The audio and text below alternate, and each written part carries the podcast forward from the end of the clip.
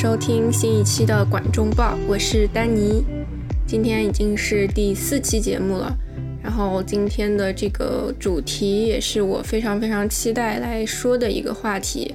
今天要讲的这个小说，这个作者都是我最爱的小说最爱的作者。这部作品就是美国作家厄修拉·勒古恩写的《世界的词语是森林》。可以说，我就是在读这一部中篇小说的时候，才产生了想要做播客的念头。虽然它是一部中篇小说，大概只有七十到八十页这样，但是它包含了非常多且深广的主题，值得我们细细的讨论。这一部短短的中篇小说，我准备用两期的播客来讨论它。今天这一期的标题是“大地问我来者何人”。然后下一期的标题会是我问大地，你又是谁？这两期节目在收听上面没有一定的先后顺序，那也可以看出这一期节目我们会讲的是人，然后下一期节目会讲的是土地本身。对于这个标题还有一个题外话，也就是大地问我来者何人，它是一个拟人的手法，也是我们从小就学会的一种修辞手法。我们都清楚，大地就是大地，天空也就是天空。他不会去问我们一个问题，但我会不由自主地写出这样的问句。我觉得它可以表达我看这本书的感受。那有时候我们也会不由自主地写出像“天空哭泣了”“大地愤怒了”“太阳生气了”之类的，看上去非常充满童趣、非常生动的表达。那拟人手法是不是一种人类中心主义呢？之所以提出这个问题，是因为人类中心主义是勒古恩的很多小说的非常重要的母题，尤其是在《世界的词语是森林》这本书里面。在下一期的节目中，我会重点的讲讲人类中心主义和这本书的关系。现在的话，我们就抛出这个话题，开始今天正式的内容吧。先简单介绍一下勒古恩这位作家吧。勒古恩呢，是我最喜欢的作家之一。在我读过的书里面，真正可以引起我共鸣，让我说出这是我最喜欢的作家的，目前恰好都是女性作者。啊，勒古恩是一位，托卡尔丘克是一位。最近我还读完了《那不勒斯四部曲》，我觉得费兰特也可以算一位。勒古恩出生于一九二九年，然后他在二零一八年去世了，享年八十八岁。他的一生中，他一共得过六次的雨果奖、六次星云奖，还有二十一次轨迹奖。他最有名的作品应该是一九六九年出版的《黑暗的左手》。这部作品同时获得了雨果奖和星云奖，同时也奠定了他在文坛的地位。勒古恩本人是哈佛大学的学士，哥伦比亚大学的硕士。也是我的校友，所以我感到很荣幸。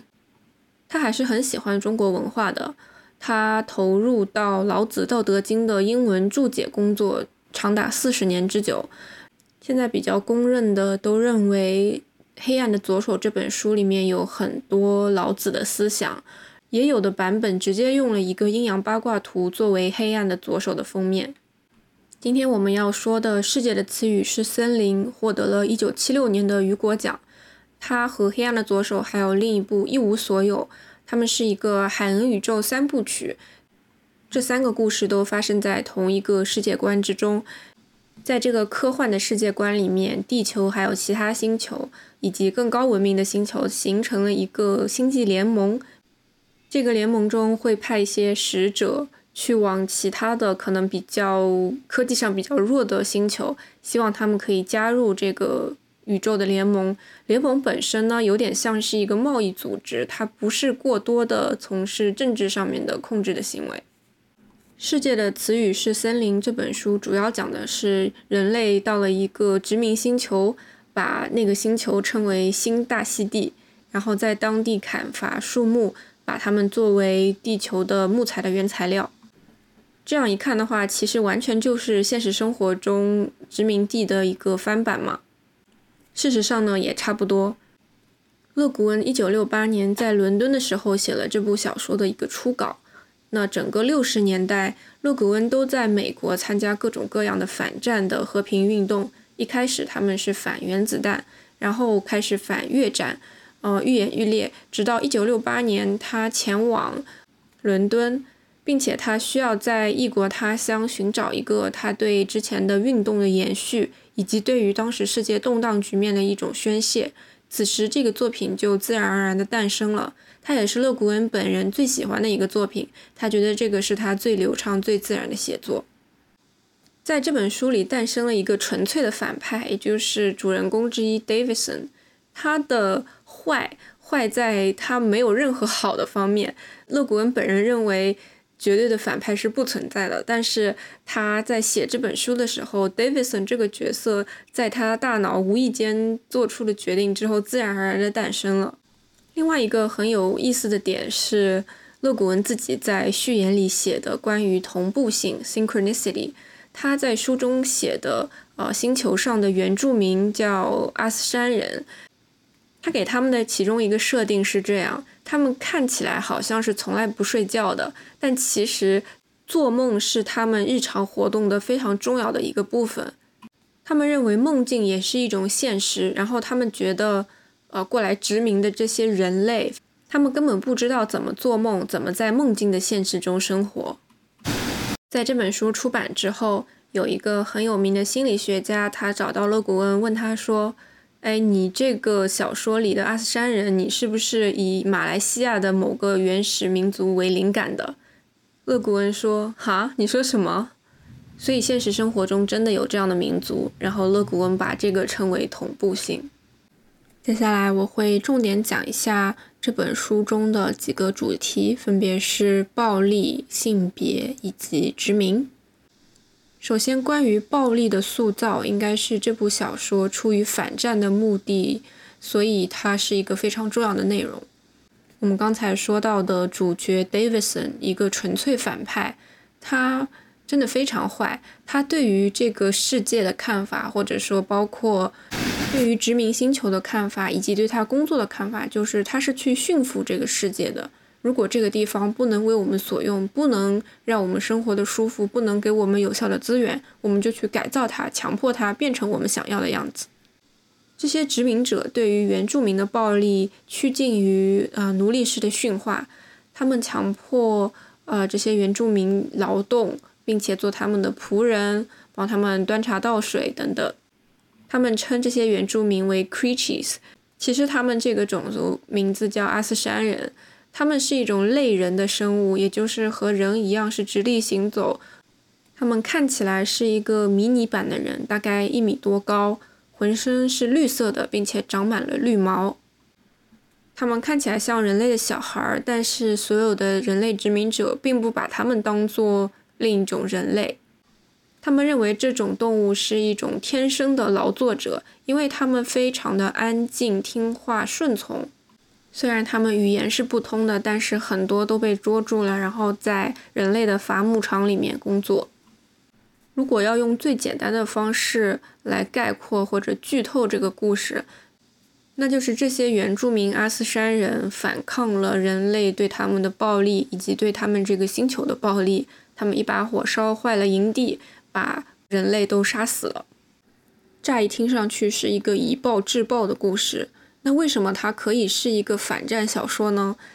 我觉得勒古文最精彩的设定就是他把这个阿斯山人设定为一个非暴力的民族，它的英文是 intraspecies non-aggressive，也就是他们种族的内部是不使用暴力，不会杀害彼此的。这一点我觉得是对人类最大的一个讽刺。这样一个非暴力的生物，他们是什么时候会起到杀心呢？答案是，当他们捕猎的时候，他们知道其他的是动物，而不是跟他们一样的是阿斯山人，所以他们可以起杀心。他们知道那会是食物，而不是同类。所以一开始，整个阿斯山人对于人类对他们的类似于奴隶一样的暴行，他们他们是没有什么反抗的。他们称人类为巨人，因为比他们自己高大很多，但是他们觉得。人类和他们自己的基本构造是差不多的，他们认为人类跟他们是同个种族的，但是他们很快就意识到人类和他们是不同的，他们没有等到同等的对待和回应，然后他们也无法在语言上面进行交流，所以他们渐渐的开始认定了人类和他们不是同一种生物。所以说，阿斯山人的第一次反抗，正是因为他们认定了他们不是同一种生物，他们才有了杀心。他们放火并杀死人类，为自己的同类报仇。比如说，两个阿斯山人，他们之间会说：“哦，你看那些巨人，他们看起来像人，讲话的样子也很像人，他们到底是不是人呢？”为什么勒古恩会创造这样的形象呢？其实。嗯，他在以前他写的我忘了是另一个文章的一篇序中间，他有写到，呃，他非常反对，嗯，以暴力为开始的人类进化论。也就是说，我们看过《二零零一太空漫游》那个电影的一开始，就是原始的，呃，或者说猿人，他们都拿着工具，然后。慢慢的，他们起了冲突，其中有一个猩猩，一个猿人，他开始用武器攻击他人，并且把最后把他们都杀死了。他最后挥舞着他的武器，他站了起来，那就是第一个人。勒古恩他非常反对这样子的一个描述，他觉得如果这样子是人，那他就不要做人了。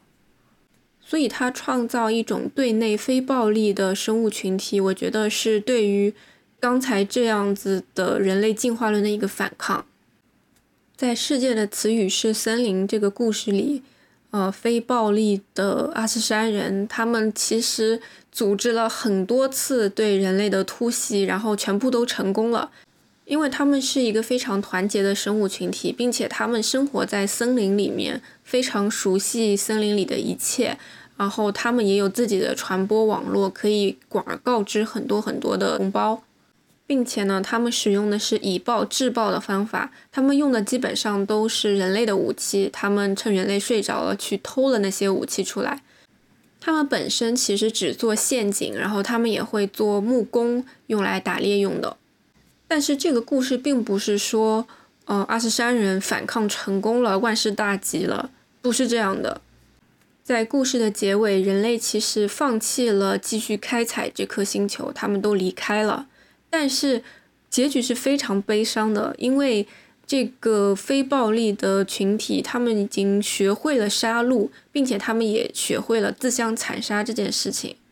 可以说，原来他们是一个很纯洁、很纯真的这样子生活的一群人，但是因为他们为了报仇、为了反抗殖民，他们本身的根本性的内容就这样改变了。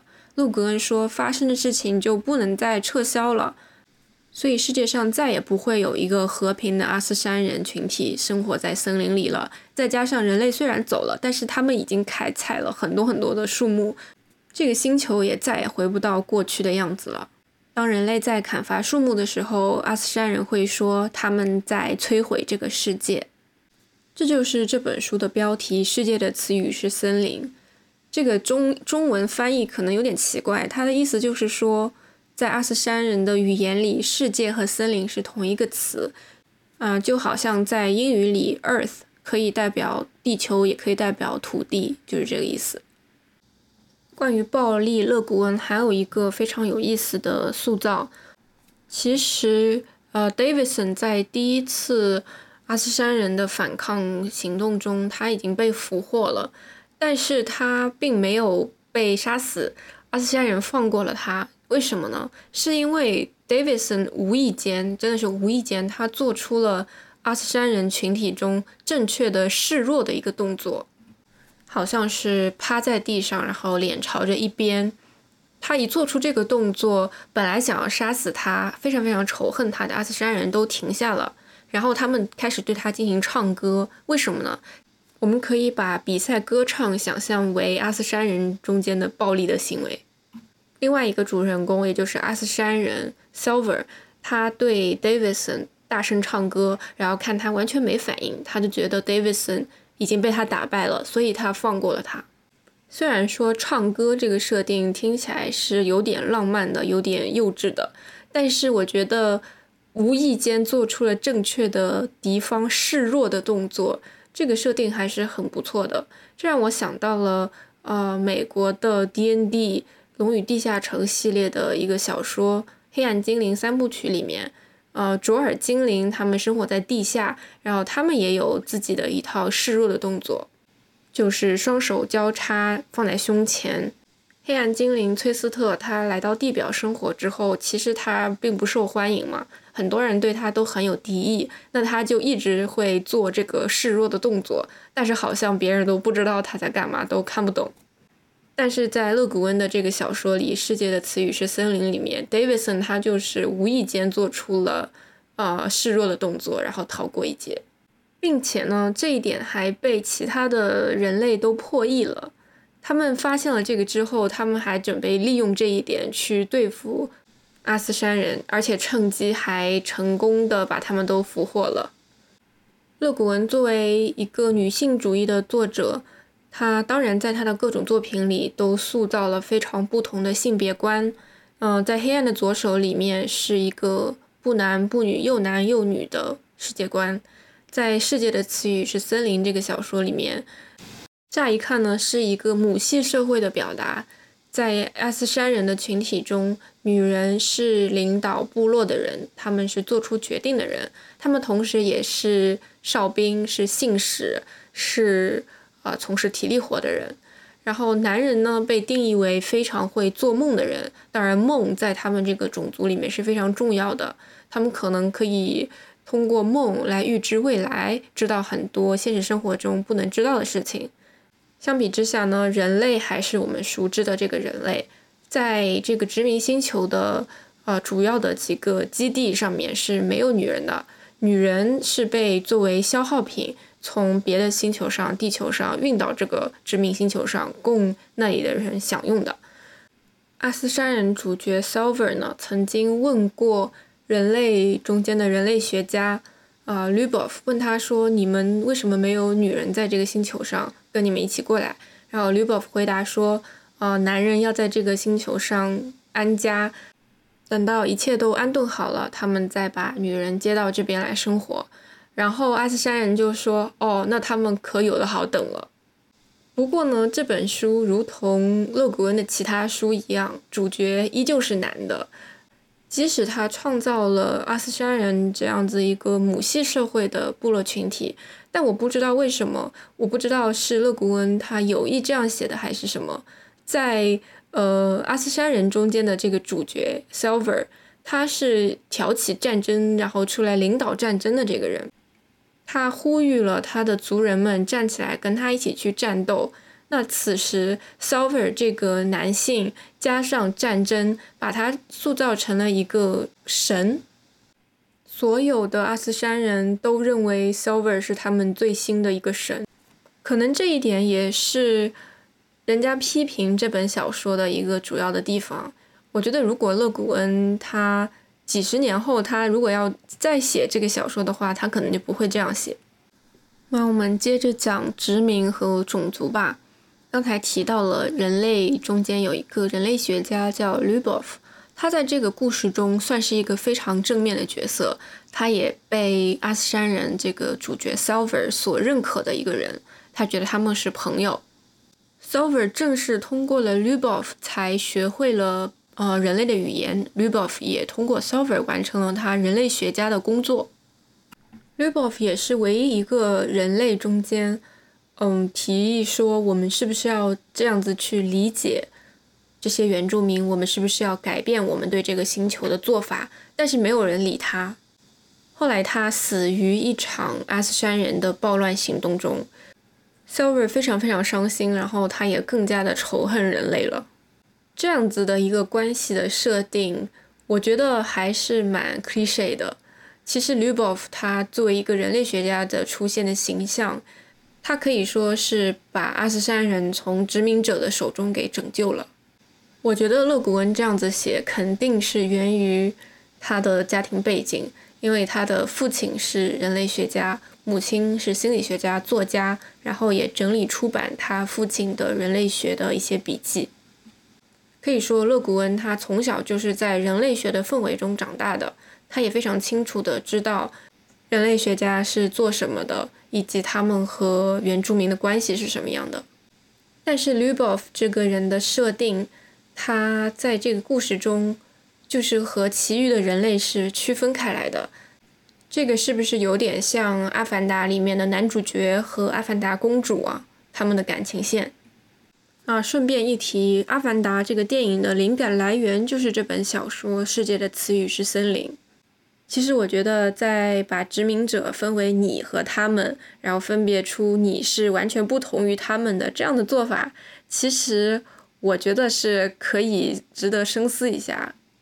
它会让我觉得，是不是要去洗白人类，通过人类学家这个包装的身份去洗白人类，然后是不是也有一种说教的意味在里面？好像我们如果去和原住民交谈，我们就可以和他们做朋友，然后一切都会变好。在这里，我不是要否定人类学家的工作，只是这样子的设定实在是有一点点的草率。嗯，类似的话还有迪士尼的一个电影《风中奇缘》（Pocahontas），这个故事就更加直接了吧？它就是，它就是一个殖民者跟一个原住民公主相爱的一个故事。可能在勒古恩的故事里 l u b o v 只是一个普通的人类学家，但是在《阿凡达》以及迪士尼的《风中奇缘》里面，呃，人类不仅要和原住民相爱，而且还要和公主相爱。我觉得这个有点搞笑的。在现实生活中，最近几年的美国黑人运动发展出了一种学院里的政治正确。这种政治正确经常被用在各种讲座的开场白上面。啊，我不知道现在是不是还是这样，但是当年我要毕业的时候，当时的所有的讲座都是这样子开场的。嗯，主持人会说：“啊，欢迎大家参加今天的讲座或者研讨会。”我们在讲座的开始之前，要呃明确的是，我们不能忘记我们脚下的土地，在几几年到几几年的时候，一直是某某某某啊民族在这里生活着。他们是一个怎样的民族？分布在哪里到哪里？在几几年的时候啊，美国人占领了这片土地，并且在上面建立了我们现在的这个学校。这样子的一个开场白，如同一个仪式，在一开始的时候，啊，你听了会觉得，哦，好像他们是在尊重这片土地的历史。但是，当你的每一个讲座都是这样开始的时候，它这个仪式已经变成了一个模式，它就有点像那种漫不经心的打招呼的一部分。所以，可能到了后来，真诚的部分会减少。把它当做一种正确的事情来做，这样的心态会更多一点。最后再说一个这个故事中比较小的点吧，那就是在当地的殖民地的这个基地里面，人类还是存在着内部的种族歧视。比如说，白人都认为亚洲人和印度人更容易背叛，呃，因为白人是这个故事的主角嘛，他们觉得欧洲的白人更可靠、更优秀。在一场啊阿斯山人主导的屠杀之后，呃，Davidson 这个反派他发现幸存下来的人有好多都是亚洲人，他觉得这个就是和他们容易背叛的本性相符，他们肯定是非常狡猾的活下来了。看到这边，我就我当时觉得啊，这也没有什么好说的，就知道会是这样。这个和另一个科幻小说《沙丘》里面。是差不多的嘛，就是张震演的那个角色岳医生，他是一个亚洲人，然后被非常打引号的自然自然的被塑造成为了一个背叛者。当然，这里不是说勒古恩写的好还是坏，因为这这个不是勒古恩的观点，而是呃书里的角色 Davidson 他的观点。那最后在这里虽然没有直接的关联，我就是忍不住想要推荐。啊，罗欣写的一篇文章叫《世上本无黄种人》。这篇随笔讲了啊，西方是如何发明黄种人这个概念，然后我们是如何从小被教育认同自己的黄种人属性，通过歌曲《黑眼睛、黑头发、黄皮肤》，永永远远是龙的传人这样的呃歌词来认同自己是黄种人。啊，就是因为刚才提到了西方的作品里面会经常把亚洲人塑造成一个负面的形象，所以我就想到了这篇文章。它也是在罗欣的一本书《有所不为的反叛者》这个里面的其中的一篇。嗯，我推荐所有人都去读一下。今天的内容也差不多是这样。下一期节目呢，我会对于这本书里的其他的一些内容做一个补充，主要会讨论一下土地本身以及人类中心主义。如果感兴趣的话，请继续收听吧。那我们下次再见了，拜拜。